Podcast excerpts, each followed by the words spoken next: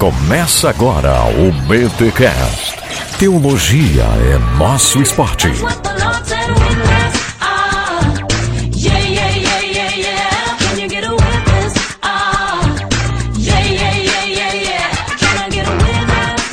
bem, muito bem. Começa mais um BTcast de número 94. Eu sou o Rodrigo Bibo e o BTcast da voz feminina na podosfera. Olha aí. Ah. É. Eu sou a Glória Psibá e esse programa será um episódio florido. Hum, Cheio de margaridas. Nada de espinhos. Ah, tem espinhos sim, as mulheres sofreram nesse sentido. Ah, tá É bom. verdade. Então tá bom, então tá bom. E eu sou o Cacau Marques e eu quero saber por que, que é patrística e não matrística. Olha aí, galera. Polêmica. Muito bom. A gente está aqui nesse episódio onde vamos entrevistar a Ruth Salviano Almeida, uma mulher que tem resgatado a voz feminina na história do cristianismo. Tem o Glória, conta pra nós como é que surgiu essa pauta. Isso é tudo culpa da Glória esse episódio aí. É, podem me culpar.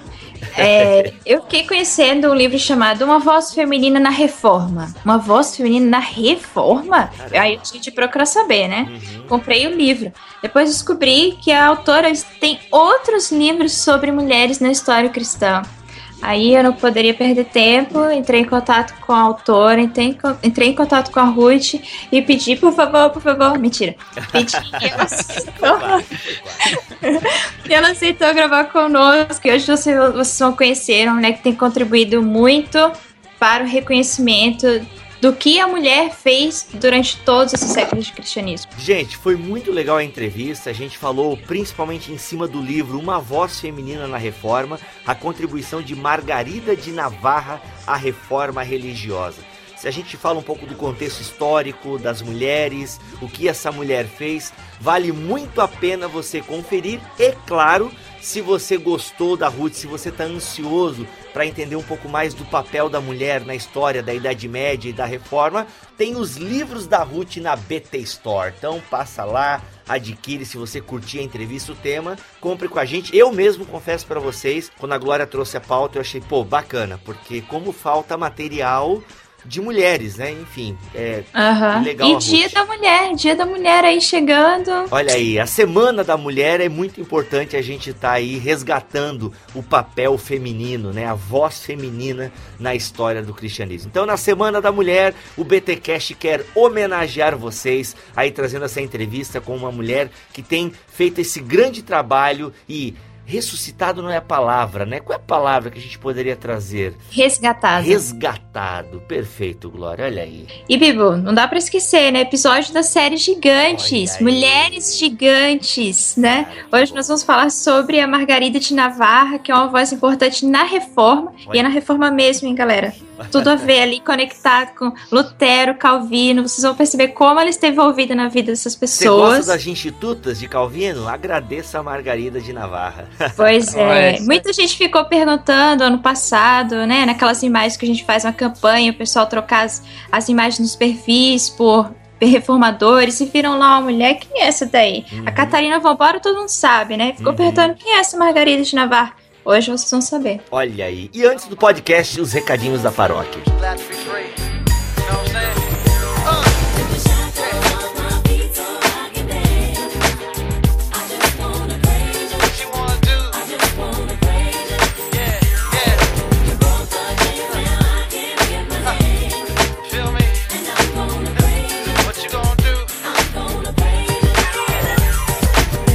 Recadinhos deste BTcast cor-de-rosa, né? O BTcast foi dominado pelas mulheres nesse episódio, hein, Glória? Vocês dominaram, mas foi muito legal e, poxa, e dominem sempre mesmo.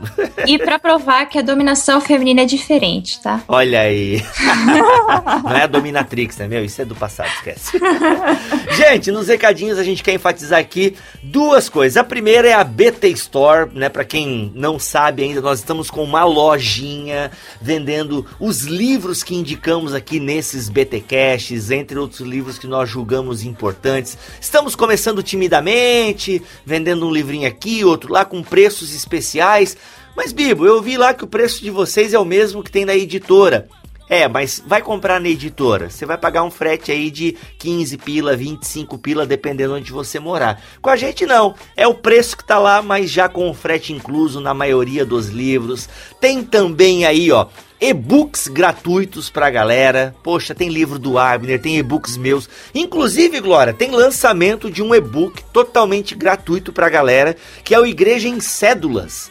Olha Nome aí. fantástico. É. Muito genial. Gostei muito quando soube. Ó, eu não sei de onde eu tirei esse, esse nome, mas eu acho que o meu amigo DVD Castilho tem uma influência. Eu acho que uma vez ele fez alguma coisa, uma, alguma menção parecida no Facebook e, e a partir de um comentário dele eu criei esse nome. Se bobear até ipsis literis eu não lembro, mas é que realmente igrejas que só pensam em dinheiro, né? E tá aí um assunto aqui, né? O pessoal pede muito pra que a gente fale. Teologia da prosperidade. Teologia da prosperidade. É, aí ó, já lançamos o e-book, que é uma introdução à teologia da prosperidade, e obviamente vai vir ainda um BTcast sobre o tema. E claro, tem e-books gratuitos, tem o e-book do Burjac, que não é gratuito, mas ele custa apenas 5 pila.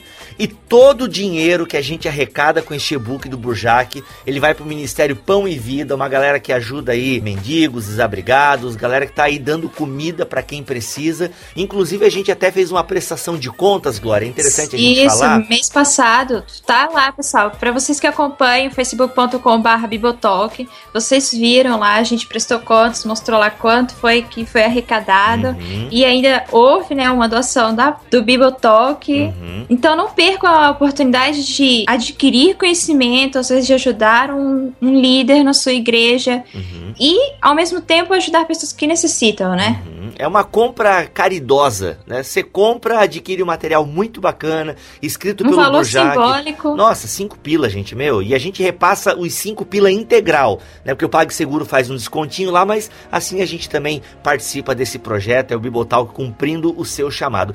Tem o livro do Nicodemos, gente, tem aí livros sobre. Olha aí, Glória, hein?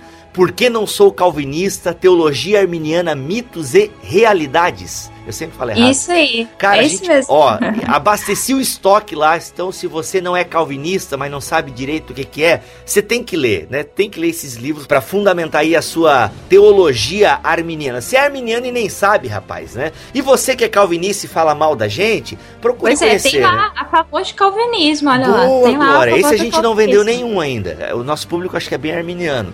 Mas se você é calvinista e ouve a gente e tal, tem lá também a favor do calvinismo do Michael Horton, é isso? Isso, Michael Horton. Olha aí, que fala bem da teologia. E aliás, até os arminianos deveriam ler também. Pra conhecer Sem bem o outro dúvidas. lado e tal. Acho muito bacana isso. Passa lá na Beta História e assim você ajuda a gente. É BTcast toda semana, é vídeo toda semana. Isso só tá sendo possível por quê? Porque você tem comprado na nossa loja e porque você tem ajudado na manutenção do BTcast. Se você não sabe, a gente abriu um espaço para mantenedores. Assim eu estou conseguindo me dedicar full time ao Bibotalk. Então, se você gosta do nosso ministério, reconhece a importância dele na internet, seja um mantenedor fixo e assim eu continuarei trabalhando junto com toda a equipe incansavelmente para que você toda semana tenha conteúdo de qualidade para ouvir no seu celular, no seu computador, na onde quer que você esteja ouvindo conteúdo relevante e abençoador. Vamos pro podcast, Glória. Vamos lá.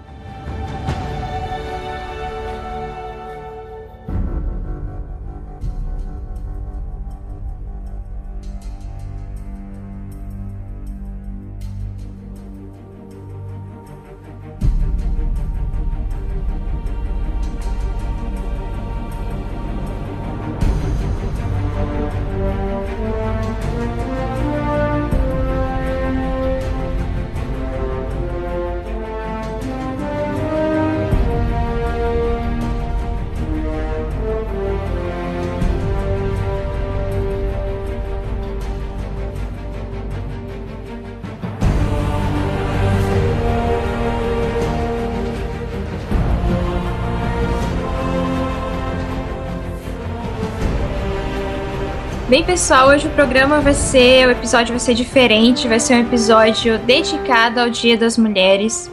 E por isso mesmo nós trouxemos aqui para ser entrevistado e para conhecer mais sobre o trabalho uma mulher, uma escritora, uma grande escritora de vários livros da editora Agnus. Olha aí. A Ruth Salviano Almeida. Seja bem-vinda, Ruth. Uhul, palmas. Obrigada. Muito obrigada. É uma honra. A Ruth, ela tem escrito vários livros sobre mulheres cristãs, né, que influenciaram na história do cristianismo. E por isso mesmo nós trouxemos ela aqui para mostrar que o papel da mulher não é um papel secundário, ela teve um papel importante. E mais do que isso, ainda que esses, essas mulheres sejam desconhecidas, a sua contribuição realmente existiu, ainda que a gente não saiba. Mas por isso mesmo a gente trouxe a Ruth, porque ela é uma brasileira, mais do que uma mulher escrevendo sobre mulher é uma brasileira escrevendo, então. E que não desiste nunca. Exatamente. então é uma série, é um material muito novo e muito assim, para um mercado que precisa tanto, né? Nós temos tão poucos livros sobre mulheres na história cristã.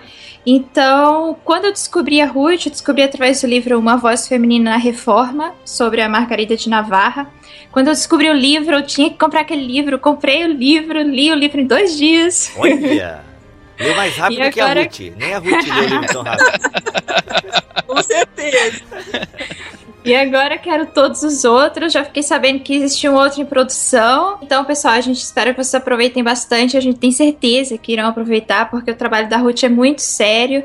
A gente não podia perder essa oportunidade. Isso é um fato, Ruth. Eu até tenho que confessar um pecado pra ti, que quando eu comecei lá há quatro anos atrás, uma série chamada Gigantes, né? A ideia era falar de grandes nomes da história do cristianismo, pessoas que influenciaram o cristianismo.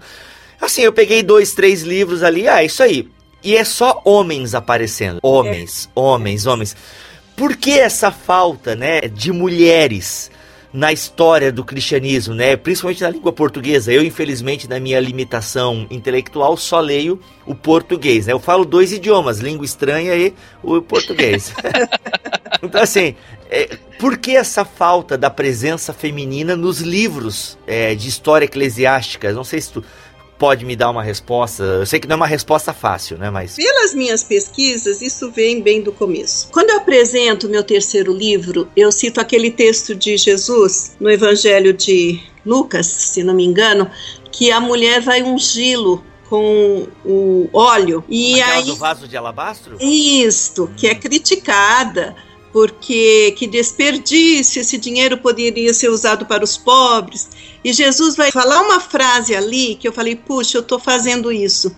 Ele diz que aquilo que aquela mulher fez tinha que ser contado para a memória dela. Isso, que seria lembrado em outras gerações, né? Sim, te- deveria ser contado o que aquela mulher fez. Aí eu falei, puxa, Jesus recomenda que se conte. E ele contou com mulheres ali no ministério dele.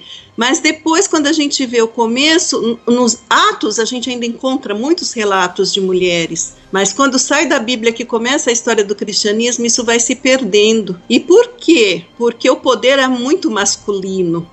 E o homem que era o sacerdote romano, aí o homem que dominava mesmo, e, e a consideração que os pais da igreja, que é uma coisa que não é muito falada, não.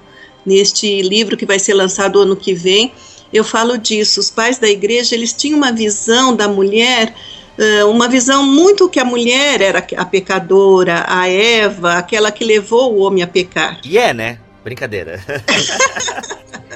Então, Ele será corrigido.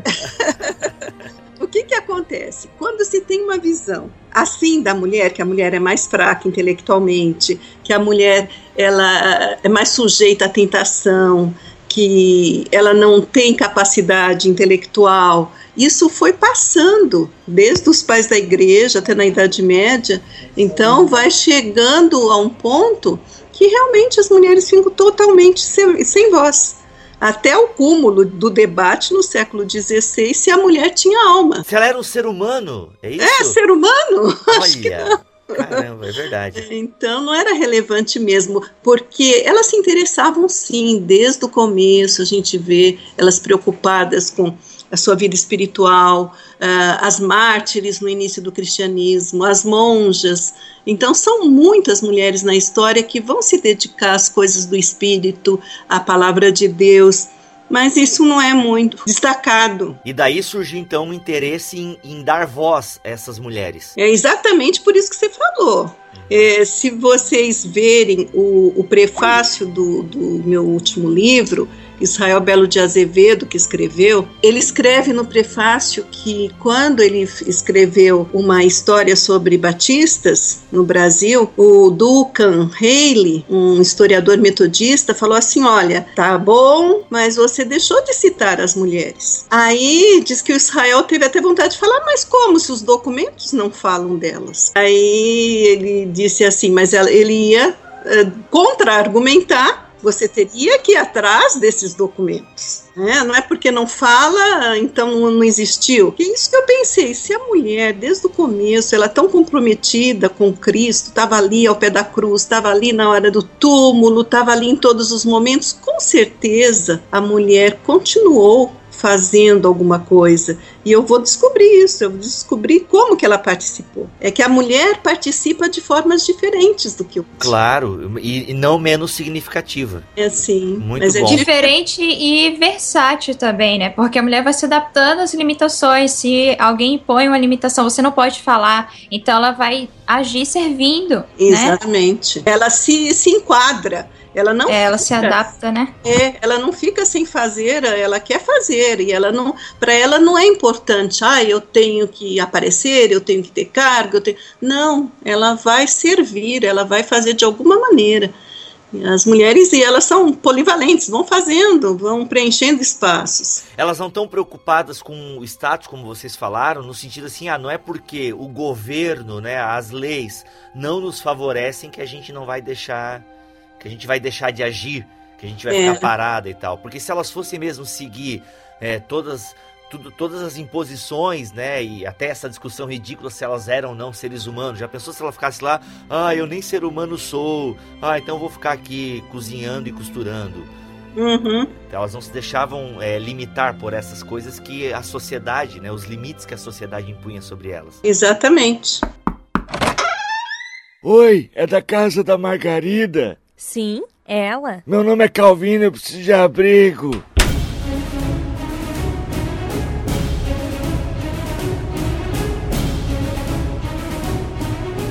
É, Ruth, você tem atualmente três livros publicados, certo? Então, nós- o primeiro que você lançou foi esse Uma Voz Feminina na Reforma, que será o foco da nossa entrevista.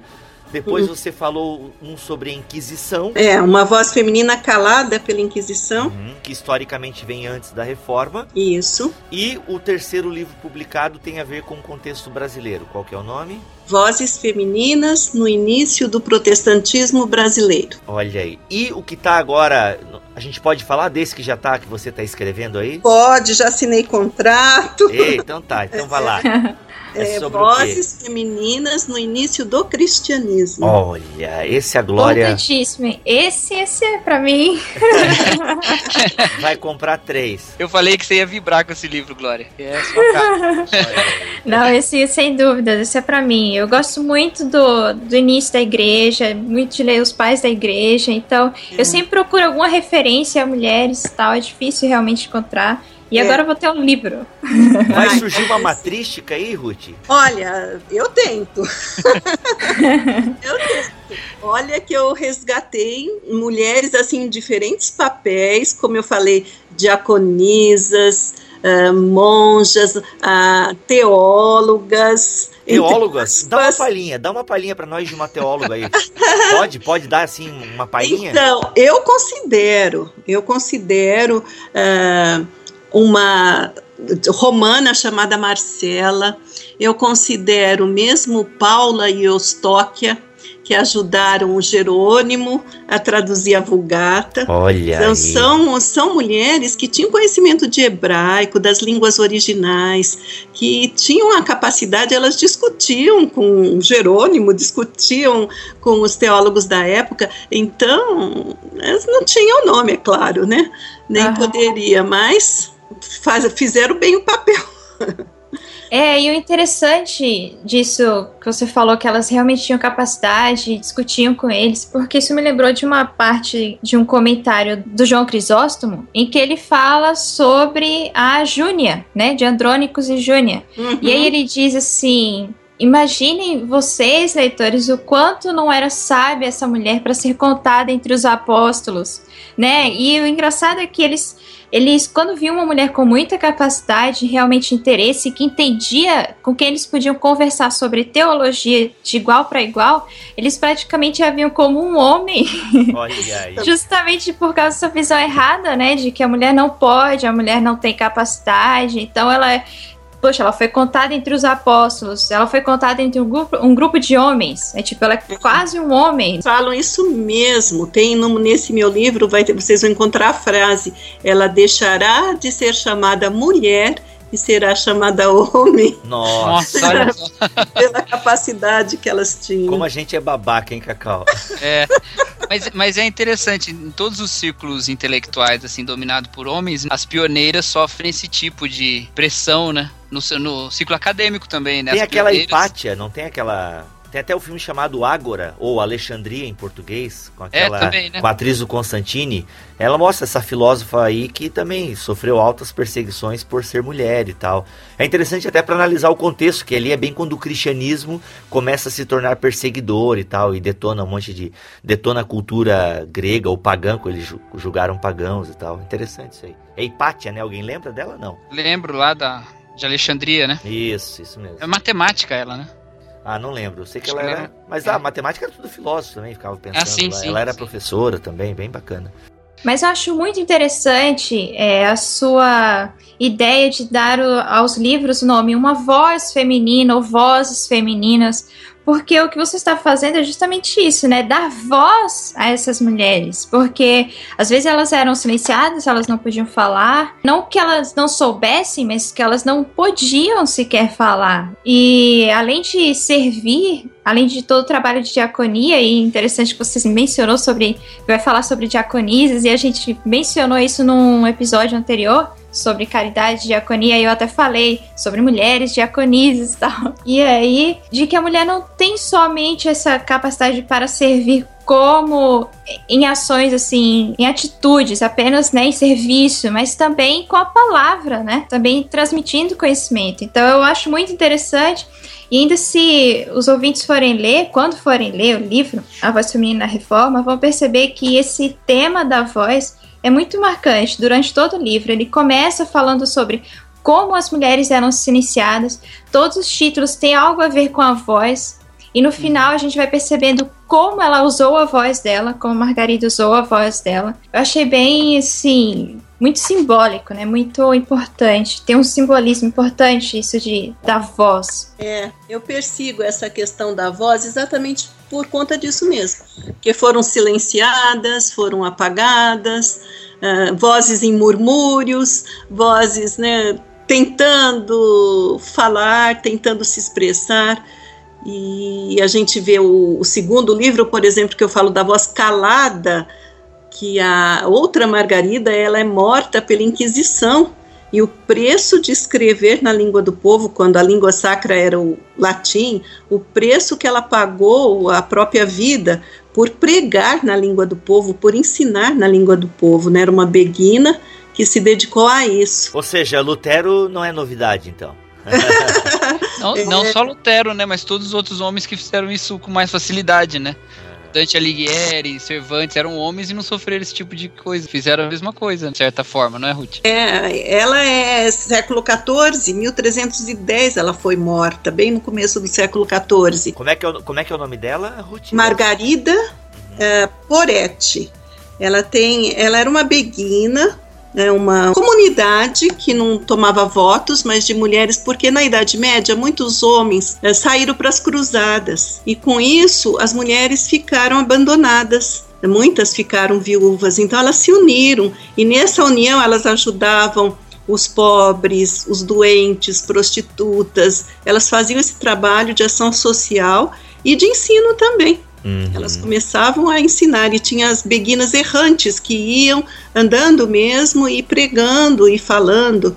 e foram perseguidas até a extinção, vamos dizer entre aspas, da ordem Olha delas. só. Cruel, hein? Oi, é da casa da Margarida? Sim, ela. Meu nome é Calvino, eu preciso de abrigo.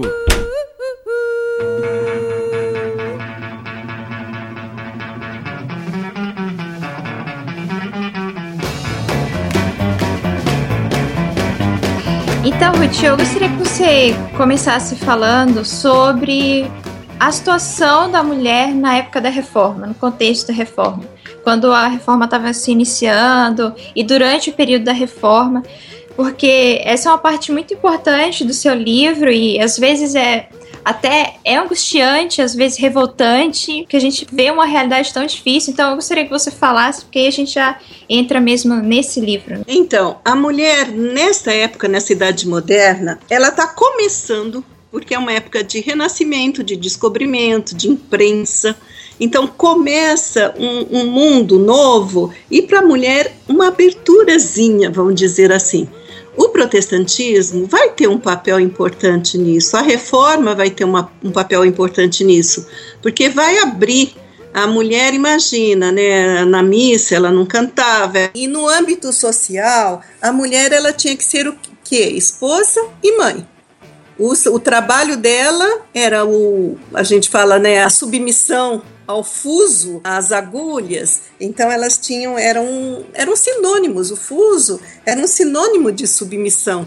E no livro eu cito um texto que eu acho muito lindo de um homem que entrou na defesa das mulheres. Quando é tudo isso, será que tem alma, não sei o quê, que ele disse o seguinte: Bem, se vocês acham que basta para a salvação de uma mulher que ela costure e fie, vamos mandar as aranhas para o céu, porque elas fiam muito bem.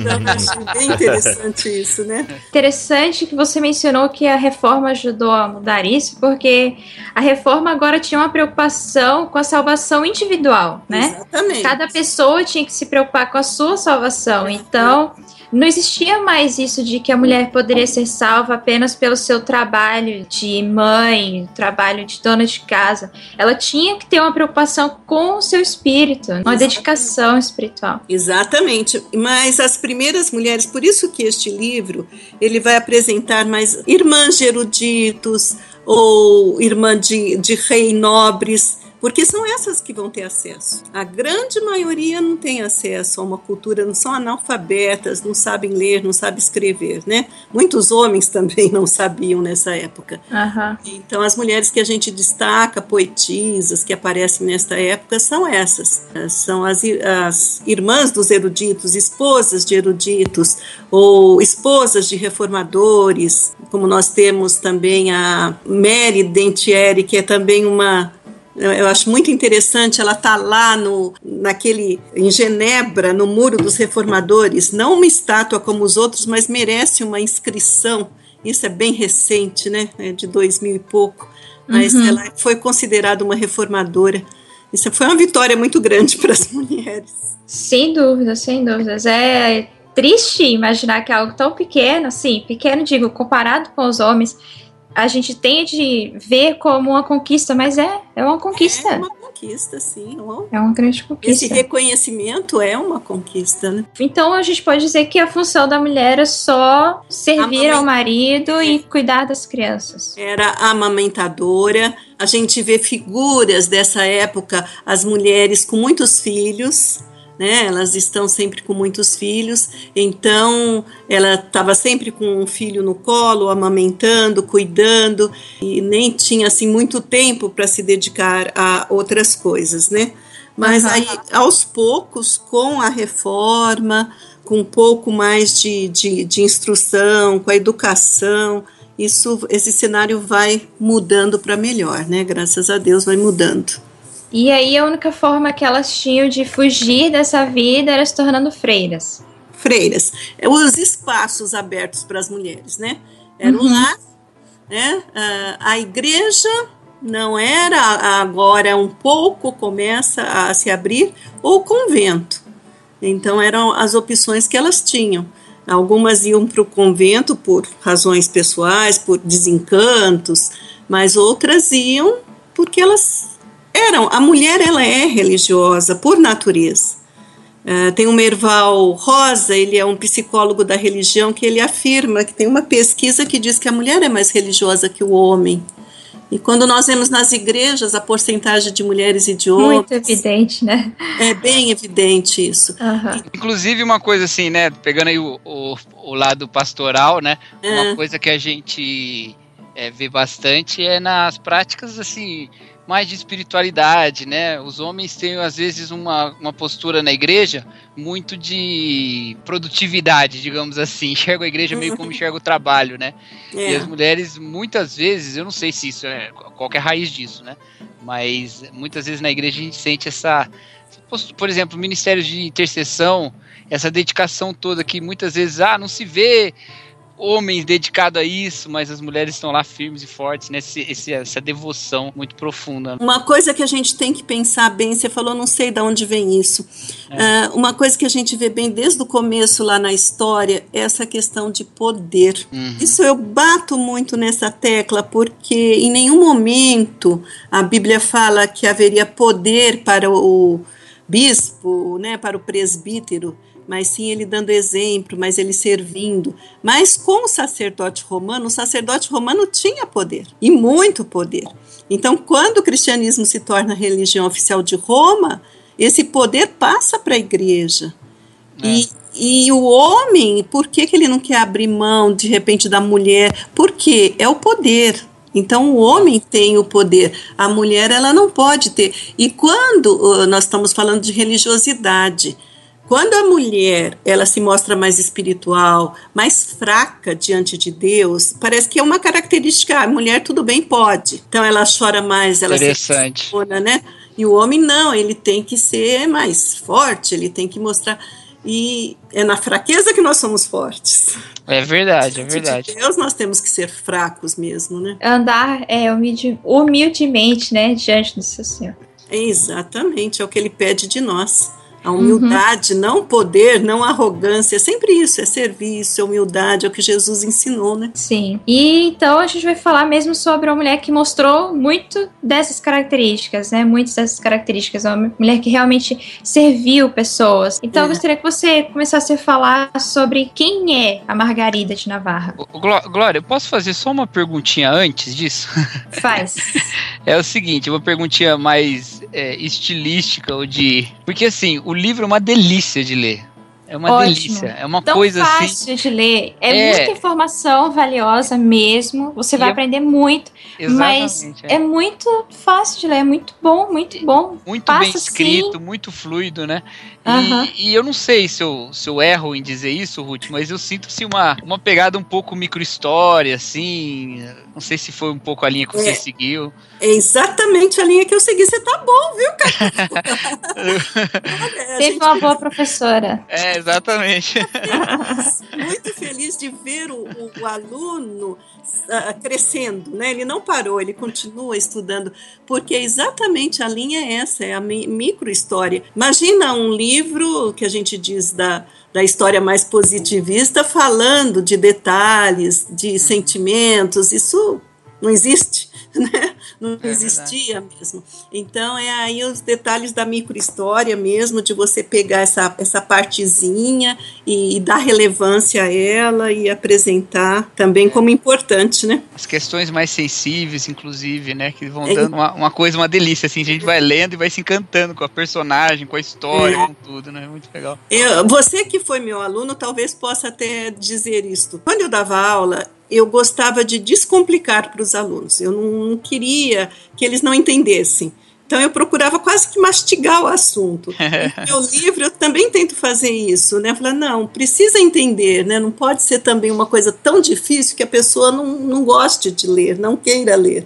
É. E é muito organizado mesmo, muito bem dividido. Eu gostei muito dessa sequência lógica. Pra mim ficou É, isso fantástico. já, já é não de professora de história, mas professora de metodologia da pesquisa.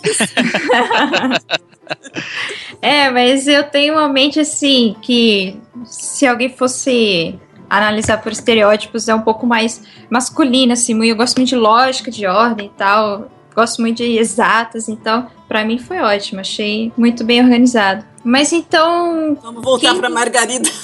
É, quem é a Margarida de Navarra? Margarida de Navarra, ela, como eu falei, irmã do rei Francisco I, que ele ascende ao trono, vamos dizer assim, não por direito. O primo dele, que era o rei, ele não tinha herdeiros, então acaba sobrando para o Francisco I. E a Margarida de Navarra, ela, como ela tinha toda essa erudição, sempre gostou de estudar, ela era muito carismática, simpática. Então, ela, o, o Francisco I, a esposa dele era mais apagada, ele usava a irmã como uma auxiliar ali. É, uma diplomata, alguém que, que dava até algumas opiniões para ele e o ajudava no governo. E eles se amavam muito, porque eram só os dois irmãos. Então ela amava muito esse irmão, até perdoava os erros mais graves dele. Mas uhum. então ela vai ter contato com os escritos de Lutero, que vão chegando até a França, e como erudita, ela gostava muito do, do ensino, do, do, estudo, então ela vai ter contato com esses escritos, vai uh, crer nessas, nessa ideia da reforma, nessas doutrinas da reforma, só que a Margarida sempre vai ficar dividida. Como Lutero mesmo, que não queria rompimento com a Igreja Católica, ela também não quer. Uhum. Ela quer uma igreja mais pura, uma igreja, uma religião, ela, ela almejava a religião de amor, uhum. uma religião diferente. Uma religião menos dogmática, né, e mais de serviço, mais de ação, né? É, é o que eu falo da, da mulher, que até as pessoas e a teologia? Eu falei, a teologia, nunca uma mulher vai escrever um tratado teológico como Calvino, jamais, né? Aquelas institutas, nunca. A mulher, vê a própria Margarida, como que ela escreveu? Ela pega contos que eram lidos na época, que era o Decameron do Boccaccio, e se inspira nisso. O que, que a minha corte vai ler? Ela vai ler contos imorais. É isso que eles gostam. Era uma sociedade muito imoral na época. E ela pensa assim: é isso que eles vão ler, então é isso que eu vou escrever. Só que ela escreve aqueles contos e no fim ela coloca a lição de moral, ela coloca versículos bíblicos e ela fala da palavra de Deus. Então, o jeitinho que a mulher vai dando, através de poesia, de conto, de cartas, e vai fazendo a teologia dela dessa forma. De, certa forma, uma apologeta, né? Sim. dialogando aí com a cultura e. É e ela faz uma contextualização hum. muito interessante, né? Em vez de chegar lá e confrontar ela, não, vamos. Vai reunir, vai ler os contos e vai aprender alguma coisa, né? Oi, é da casa da Margarida? Sim, ela. Meu nome é Calvino, eu preciso de abrigo.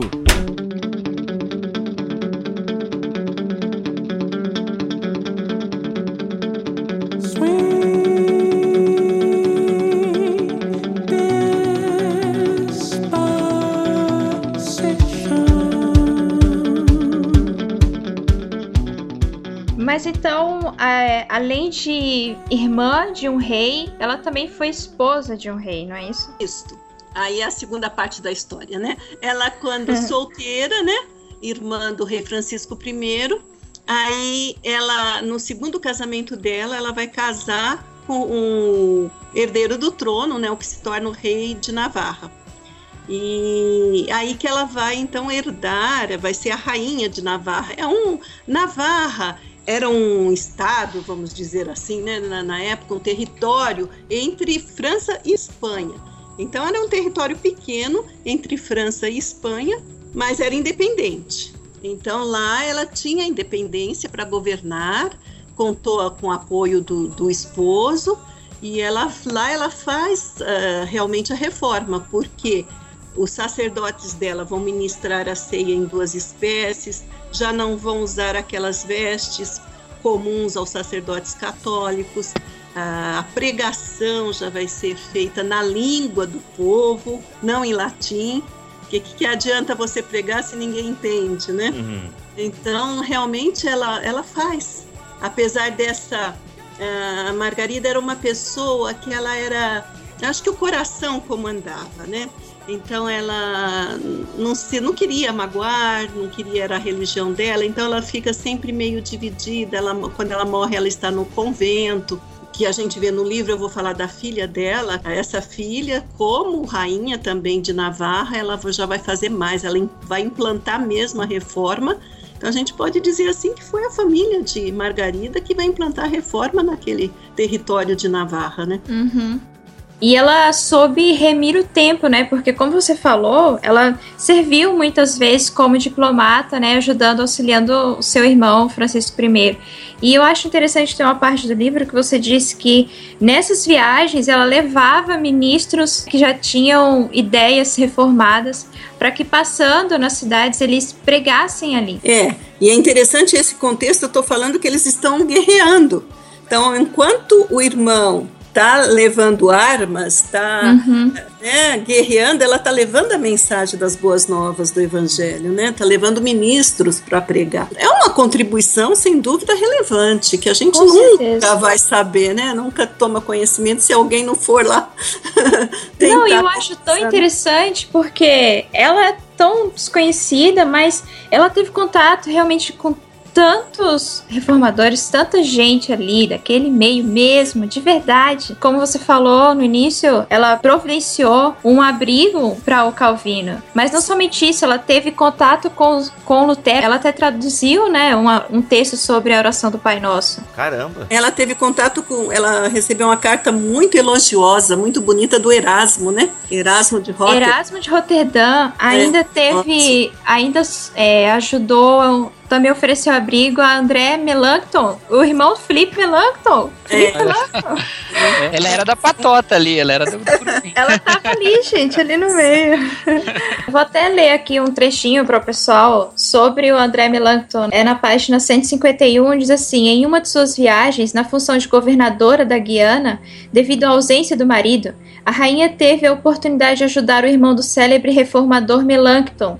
André Melancton tinha sido preso por pregar na cidade de Agen. Margarida foi pessoalmente ao Palácio da Justiça e solicitou a libertação dele ao parlamento da cidade, tendo sido atendida. Ela conseguiu. Teve uma época que aí já ficou mais difícil, que o irmão recrudesceu, que o Francisco I já não quis mais ajudar os reformadores, porque ele era muito volúvel. É, ele oscilava bastante, né? Tu relata aqui no livro, né? Ele ajudava meio que os reformadores por interesses, né? Quando era conveniente. Exatamente. Então aí ela se entristece muito, né? Essa é uma fase que ela fica muito triste de, eh, de ver a situação, o rumo que as coisas estão tomando, né? Mas quando ela pôde, quando o vento foi favorável, né? Ela fez bastante, ela conseguiu muito. Que imagina, gente, pensa bem, se eh, o Calvino mesmo, ele foge, ele é perseguido, ele ia ser preso, e ele foge e encontra esse abrigo. Se ele não tivesse isso, né? se- e depois ela consegue o perdão da pena dele, porque ele fugiu, mas continuava lá o processo, né? Então ela consegue com o irmão essa comutação dessa pena. Imagina o que não é hoje, né? O presbiterianismo, tudo que, que, que partiu daí, que começou daí, né? É tudo influência da reforma dele, né? Então, quanta coisa boa, né? O Calvino, especificamente, existe uma outra parte no seu livro em que você fala que alguns ministros calvinistas eles se sentiam incomodados porque Calvino ele era aberto para que para essa ideia de mulheres governantes e aproveitava as que tinham desejo de, de ajudar a causa da reforma, né? E se comunicava com elas e contava com esse apoio, enquanto que alguns se sentiam desconfortáveis porque, puxa vida, a gente só tá aqui porque uma governante, uma governante está nos ajudando. Então, É. acho interessante essa abertura dele e até mesmo essa troca de mensagem que Esse existe. é, reconhecimento, né? A Renata de Ferrara, uma prima de Margarida, é outra que se torna, né, o, Guenote mesmo, a calvinista da época, e ela defende com unhas e dentes, né, os, os protestantes. Então são todas, ele se corresponde com a Renata, com a Margarida, com a filha, com a Joana de Navarra, pegando no pé, com a Margarida ele pega muito no pé porque ela não, não se posiciona, né? Então, é como se ficasse em cima do muro, então ele pega muito no pé dela. Porque ela termina a história dela católica, confessionalmente Ela falando. termina num convento, né? Uhum. Ela termina em um convento, ela tá ali com, com as freiras. Agora, ela foi ameaçada de morte, ela foi, inclusive, o incenso que era usado foi, foi colocado alguma coisa de venenosa ali para. Ela teve pessoas que tentaram matá-la, né? Porque nesses contos que eu disse que ela escreveu, o Epitameron, que ela queria escrever um Decameron, que são 100, mas ela não conseguiu, foram 72. Então ela escreveu o Epitameron. E nesse Epitameron, ela consegue é, ela acusa muito os franciscanos, vão ameaçar. Era a imoralidade da época, né? Ela expunha É. a imoralidade da época. Expunha do clero. Exatamente. E é cada, né? Eu co- coloco só dois pontos ali no, no livro, né? Desses contos dela. Ela fazia assim, ela falava desses franciscanos eh, tentando seduzir freiras. Ela vai falar do franciscano, que é o conto que eu narro, que chega na, na casa de uma ah, senhora que acabou de dar à luz a um nenê e ele eh, o marido vai se aconselhar se já pode ter relações com a esposa. Então ele vai dizer que sim que pode mas só espera uma hora depois do jantar ou coisa assim. Por quê? Porque o próprio franciscano queria se aproveitar da mulher. E quando ele entra a mulher acha que é o marido e consente. E aí que ela descobre que o marido chega é você de novo né mas aí ela percebe que e ela Foi o fica franciscano. muito- ela é que foi o franciscano, então ela fica muito, eh, ela comete suicídio porque eu coloco no livro, né? Ela não tinha noção da graça de Deus. Ela só tinha noção, o que era ensinado para ela é que ela era, tinha pecado, um pecado muito forte, que ela não tinha mais recurso, então ela se suicida. Então, culpa de um franciscano. Então, É, é expondo a ignorância das pessoas, né, Sim. quanto à verdadeira fé, por Exato. culpa daqueles franciscanos, daquele clero que não ensinava, né? exatamente. E, e isso é uma, é uma genialidade, né? Literária. Você fazer esse. Porque é a literatura que rolava na época, né? É, é o Vai ter na. Inglaterra, na mesma época, tem o Chaucer fazendo os cantos da cantuária, né? Os contos da Sim. cantuária que também são super imorais e tal. E São- aí ela pega a literatura do jeito que o pessoal lia na época, né? Isso. Como se hoje a gente fizesse um filme cristão, é, 50 tons de, de vestes brancas. Né? Seria mais ou menos isso. Seria genial e, e- e super, né? Isso, isso eu acho interessante de destacar. Eu acho que, em vez de falar, ah, mulher isso, homem aquilo, não, unir forças. Isso. O homem tem as, as especificidades dele, que são maravilhosas, a racionalidade, e a mulher tem essa criatividade, né, esse talento de fazer diferente, de conseguir as coisas de outro jeito.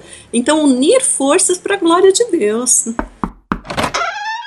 Oi, é da casa da Margarida. Sim, ela. Meu nome é Calvino, eu preciso de abrigo. A gente tem falado aqui, a gente não, né? Vocês e principalmente a Ruth, é, tem falado bastante aí sobre ah, o contexto histórico, o papel da mulher, como a Margarida, né? As obras, um pouco do que ela fez. Mas eu queria que tu destacasse um pouco agora pra nós, Ruth, a pessoa, a Margarida, o caráter dela, um pouco da espiritualidade. Fala um pouco pra nós da espiritualidade dessa mulher que, pelo que a gente tá vendo aí, teve uma relevância bem grande para o seu contexto e, consequentemente, para a reforma. A Margarida teve, ela vivia numa corte imoral, como eu disse, teve uma mãe imoral, estava cercada por imoralidade, mas ela tinha um caráter puro, ela se mantinha pura.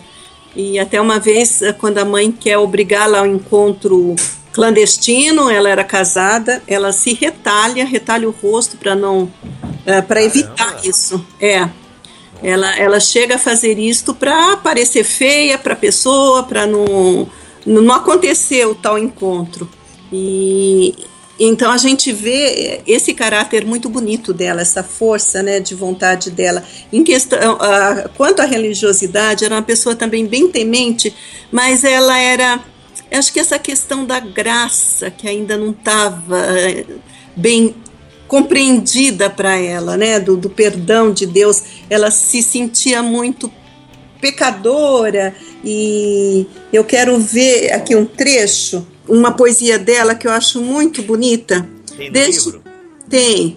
O poema, acho que está na página 179. Desde que eu entendo que meu único Criador é meu Salvador, meu advogado e juiz, eu não terei mais temor devido à falta de fé. Eu farei dele meu apoio, meu refúgio, pois ele pode livrar-me do mar de pecados, tão mortal quanto o pior dilúvio. E quando eu tiver meus pecados apagados, eu plantarei virtudes em minha alma, no lugar dos males que lá estavam guardados. Então você vê que ela está aqui declarando: Ele é meu salvador, meu advogado, juiz, não terei mais temor devido à falta de fé. Mas ela diz: quando eu tiver meus pecados apagados. Então parecia que a realidade não era tão presente, né? Ela, ela oscilava muito nessa questão. Era início de reforma, né, gente? Então a gente tem que entender o contexto de época. Toda a sombra da, da Idade Média ali, né? É, então. Mesmo assim, mesmo assim, ela põe sua confiança em Deus nesse texto, né? E não na sua Exatamente. própria virtude, né? Bem interessante. Aí depois você fala aqui também o Espelho da Alma Pecadora, né? Que é um dos poemas mais famosos. Fala um pouquinho dele pra gente. Então, esse, esse poema que eu li é de lá, né? Este livro que Margarida escreve, O Espelho da Alma Pecadora, ele foi inspirado no livro da outra Margarida da Idade Média. Ah, aquele do A- seu outro livro. A Margarida Poretti escreveu O Espelho das Almas Simples e Aniquiladas. São as almas que se aniquilavam por amor a Deus. E a Margarida vai se inspirar para escrever o Espelho da Alma Pecadora, porque esse livro foi considerado, ah, foi en- entrou no index dos livros proibidos, né? Opa, então é bom. Entrou, foi considerado o, o Heptameron não, né? Mas esse entrou. Olha só. É, é porque realmente ela falava coisa que de salvação pela fé, essas coisas que não era doutrina da época, né? Foi esse também que o irmão se revoltou tanto do fato de ter entrado no index que ele foi lá reclamar e aí a Sorbonne, não, não, foi só porque os processos formais não foram seguidos. Meio assim, não é o que ela fala, é o que ela deixa de falar, né? Por que ela não fala mais, né? Por que ela não fala mais da Virgem Maria? Por que, que ela não fala mais disso e daquilo, né? Meio por aí. Isso, e outro- olha um detalhe que muito interessante dela, que você acabou de mencionar, é que ela até faz uma versão, né, daquele texto em homenagem a Maria, ela faz trocando, colocando Jesus. Até porque uma pessoa que preza tanto pela, pela castidade e tudo mais, né? A figura da Virgem Maria é das mais elevadas dentro do catolicismo. É a mais elevada, Sim, né? E ela fazer esse tipo de centralidade em Jesus Cristo, né? é. é. Eu acho que vocês estão sabendo daquela mensagem do padre Fábio Melo. é, Sim, sim. que- Porque é por aí que ele fala, né? Vamos deixar tanto essa veneração a Maria. Cristo é que nos salva, Cristo é que nos resgata, Cristo é que liberta. Então é meio por aí, quando a pessoa descobre a salvação pela fé e pela fé em Cristo, o foco muda, né? O interessante é que ela tem mesmo esse desapego com a Virgem e com os santos, né? Ela começa a fazer um devocional mesmo dela, é mais voltado para Cristo. Isso pode ser muito comum pra nós, mas pra uma espiritualidade católica não deixa de ser uma coisa chocante. E é interessante porque isso é muito questionado, mas ela não, não se tornou protestante de fato, mas ela ficou em cima do muro. Fala, olha, era início de reforma, então era uma situação diferente, de- delicada. Ela, como irmã do rei francês, que na França a gente vê que a reforma é muito pouca, não teve como na Alemanha, como né, na, na Suíça. Eh, e então a gente tem que pensar nesse contexto e, e muitas outras pessoas também começam a falar, puxa, mas ela fez o que ela fez porque ela era irmã do rei, era fácil. Falei, mas quantas mulheres que não foram só irmã de rei, foram rainhas como Maria de Médicis, né, e tantas outras que fizeram calamidades. Então nós vemos que não é pelo você ter o poder que você faz as coisas boas. Você tem que ser boa, tem que ter a intenção boa para assumindo o poder eh, fazer isto, né? Então não era somente não, porque ela tinha poder, ela fez. Ela fez porque ela era uma cristã e ela eh, se interessou pela ideia da reforma e ela praticou e ela colocou em prática e ela era é é aquilo que eu falo da religião de amor. Ela dizia que não gostava dos debates ostensivos dos eh, reformadores, quando começava a discutir as doutrinas. Então ela falava: Eu não, não gosto desses debates ostensivos, o que eu quero é uma religião de amor. E ela prova isso. É, ela prova isso quando ela ah, ama os seus súditos e vai, diz que recebe até na casa dela para jantares e vai visitar doentes. quando ela morre, no seu enterro, o, o que havia de mais bonito eram as lágrimas no rosto da, daquelas pessoas pobres do reino dela, né? Ela queria ser chamada a primeira ministra dos pobres. Olha que bonito. O título que ela queria, né? Então, uma pessoa que tinha um bom caráter, como eu falei, né? Um coração bondoso. Esse bom coração da Margarida foi até algo que criou, assim, um certo clima, assim, meio chateação, né, com relação a Calvino, porque ela não admitia um governo tão ferrenho como existia em Genebra, né, e até um trecho do livro disse que se ela estivesse lá, ela teria suplicado e o Miguel Cerveto não teria morrido. a mancha negra do Calvino. É. Sempre volta essa história pra ele. Sempre, sempre. Pois é, viu? Ele devia ter aprendido mais com a Margarida, então. Mas será que daí agora eu tô começando a ficar, pô, se ela não tivesse dado asilo pro Calvino, né, a gente não teria os reformadores chatos da internet hoje. Começando... Quer dizer que a culpa é dela. Olha. É a culpa é das mulheres. É. Ah, sempre. Ou do mordomo.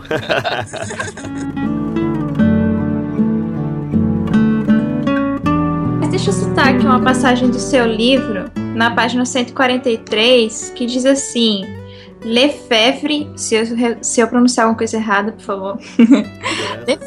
é, melhorando. Lefebvre, o vigário principal de Brissonnet, foi aquele que lhe comunicou as novas doutrinas. Ele era uma pessoa que uh, dava orientação espiritual, né, a Margarida. E aí diz: ele a aconselhou a primeiro obter a salvação de Deus, de acordo com Paulo, e acrescentar as obras à fé, de acordo com Tiago, pois elas são sinais de uma vida de fé abundante. E aí, antes disso, na página 129, é, você, Ruth, fala assim: Assim viveu Margarida, preocupada com os pobres, com os órfãos, idosos e doentes. Ela vivia a prática do cristianismo e merece ter seu nome ressaltado na história da reforma como exemplo de cristã, pois sua fé era acompanhada de boas obras. Essa frase foi muito forte, porque o exemplo de cristã é aquela que tem fé acompanhada de boas obras. Oi, é da casa da Margarida? Sim, ela. Meu nome é Calvino, eu preciso de abrigo. Ruth, pra gente encerrar aqui, eu queria que você falasse, que é o tom do seu livro, né? Uma. É quase que um estímulo, né? Para que as mulheres façam alguma coisa. Para que elas não somente sirvam, mas adicionem também ao serviço o poder da sua palavra. Ou existe até aqui uma, uma citação que eu gostaria de ler, porque ela é fantástica. Na página 69, é da Marie Dentier, que você já tinha mencionado, né? Uhum. Ela fala: Se Deus tem dado graça a algumas boas mulheres, revelando-lhes algo santo e bom através de suas escrituras sagradas, podem elas, por causa dos difamadores da fé, absterem-se de pôr no papel, falar ou declarar isso umas às outras? Ah, pode ser muito imprudente esconder o talento que Deus nos tem dado. Nós que deveríamos ter a graça de perseverar até o fim. Então eu queria que você deixasse um recado, principalmente para as nossas ouvintes. Elas talvez se espelhem no exemplo da Margarida. Eu costumo dizer que nós continuamos fazer a história do cristianismo, a escrever essa história. Cada dia nós estamos escrevendo a história do cristianismo. E quando a gente deixa de escrever, ou nós mulheres deixamos de fazer, é, metade, até um pouco mais dessa de metade, está é, sendo ocultado, dos feitos dos cristãos está sendo ocultado, né? Então nós precisamos nos comprometer, precisamos, apesar de tudo, fazer o nosso papel, reconhecer qual o dom que Deus nos tem dado e executar, exercer esse dom, orar para que a liberdade de exercermos esses dons sejam mais concedidas a nós. Uma frase que eu gosto muito de falar é que quando as mulheres não estão exercendo seus dons espirituais nas igrejas, o cristianismo, o reino de Deus está perdendo de uma maneira que só a eternidade poderá aquilatar. Nós não temos ideia das perdas. Não temos, porque existem muitas mulheres que têm dons maravilhosos que podem contribuir muito. E se elas não têm essa oportunidade, esse espaço, o reino de Deus perde. Eu quero terminar com uma, o meu prefácio desse livro, é de uma teóloga alemã, uma luterana, Renate Gueiros, que ela diz assim: se cada vez mais mulheres recebem uma valorização histórica de sua vida de fé, se cada vez mais mulheres são descobertas do véu da invisibilidade em que estiveram estão sumidas, silenciadas, se cada vez mais mulheres elaboram em palavras escritas a sua experiência religiosa, também cada vez mais o rosto da igreja muda. Uma historiografia feminista tem consequências diretas na eclesiologia, transformando-a em uma comunidade de iguais.